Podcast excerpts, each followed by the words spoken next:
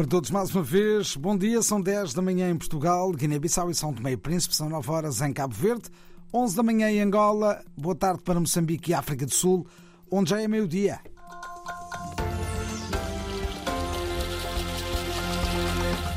Agora as notícias com Jerónimo Muniz na RTP África. Bom dia. A Rússia promete vingar-se das novas sanções ocidentais, avisa Dmitry Medvedev, vice-presidente do Conselho de Segurança da Federação Russa. Sanções que vão ser discutidas logo à tarde em Kiev, num encontro do G7, liderado pela primeira-ministra Georgia Meloni, que já se encontra na capital ucraniana e em que vai também participar o presidente Zelensky.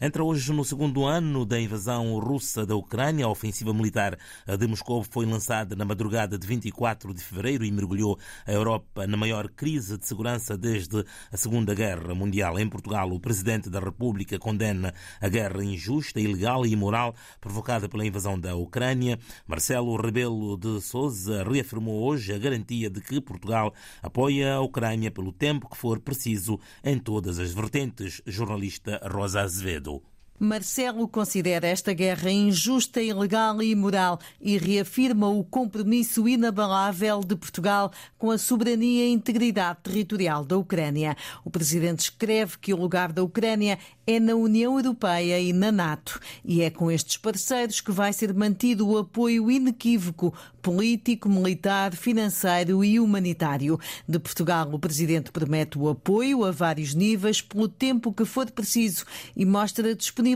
para acolher quem precisar de abrigo. O presidente pede que não esqueçamos os milhares de crianças ucranianas que foram deportadas involuntariamente para a Rússia e apela ao regresso destes menores. Nesta mensagem, o chefe de Estado mostra admiração pela coragem, determinação e resiliência do povo ucraniano. A mensagem de Marcelo Rebelo de Sousa está publicada em português e ucraniano na página da presidência na internet. Nela, o presidente sublinha a profunda admiração pela coragem, determinação e resiliência que o povo ucraniano tem demonstrado ao longo destes dois anos.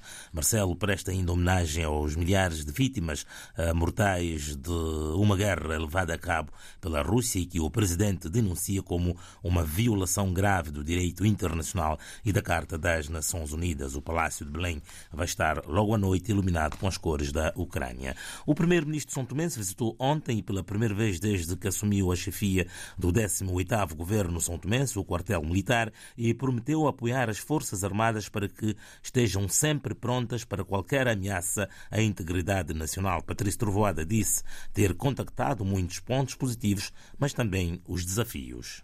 Aquilo que nós vimos hoje é que é possível fazer-se. Identificamos aspectos que têm que ser resolvidos a curto prazo, outros a médio prazo. O que é fundamental é não perdermos o objetivo da nossa missão, que é termos forças de defesa sempre prontas para aquilo que vier, para aquilo que for qualquer tipo de ameaça à integridade nacional.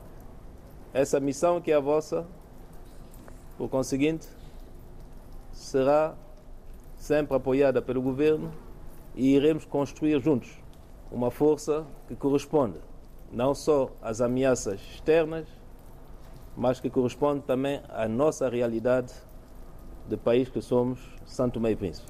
O primeiro-ministro São Tomense pediu mais interação entre as Forças Armadas e a sociedade e apelou por mais unidade, disciplina e trabalho dos militares em serviço da nação.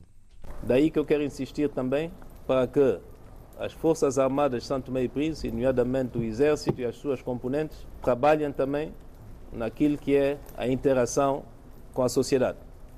Que seja a nível das infraestruturas, que seja a nível da saúde, mas que seja também a nível do civismo. Porque, de facto, nosso país precisa de trabalhar ainda mais a nível dos comportamentos e do civismo. E vocês podem ser aqueles que podem levar para a sociedade em geral os princípios do civismo, do patriotismo, do respeito, do respeito pela bandeira e do amor à pátria. Primeiro-Ministro São Tomense promete apoiar as Forças Armadas para que estejam prontas para qualquer ameaça à integridade nacional. O governo cabo-verdiano vai juntar a Direção-Geral do Trabalho e da Inspeção-Geral do Trabalho numa autoridade reguladora do setor do trabalho, anúncio feito ontem pelo Ministro da Família, Inclusão e Desenvolvimento Social. Segundo Fernando Elis Freire, a fusão entre as duas instituições vai permitir maior eficiência na administração do setor, sobretudo na promoção da independência entre os trabalhadores e o governo. É uma reforma que permitirá uh, maior eficiência da administração do trabalho, uh, uma maior autoridade da administração do trabalho sobre as empresas e sobre os trabalhadores, sobretudo maior independência em relação aos poderes políticos, porque o governo também é empregador e por vezes temos conflitos laborais em que o governo não pode estar simultaneamente a ser o árbitro e o jogador.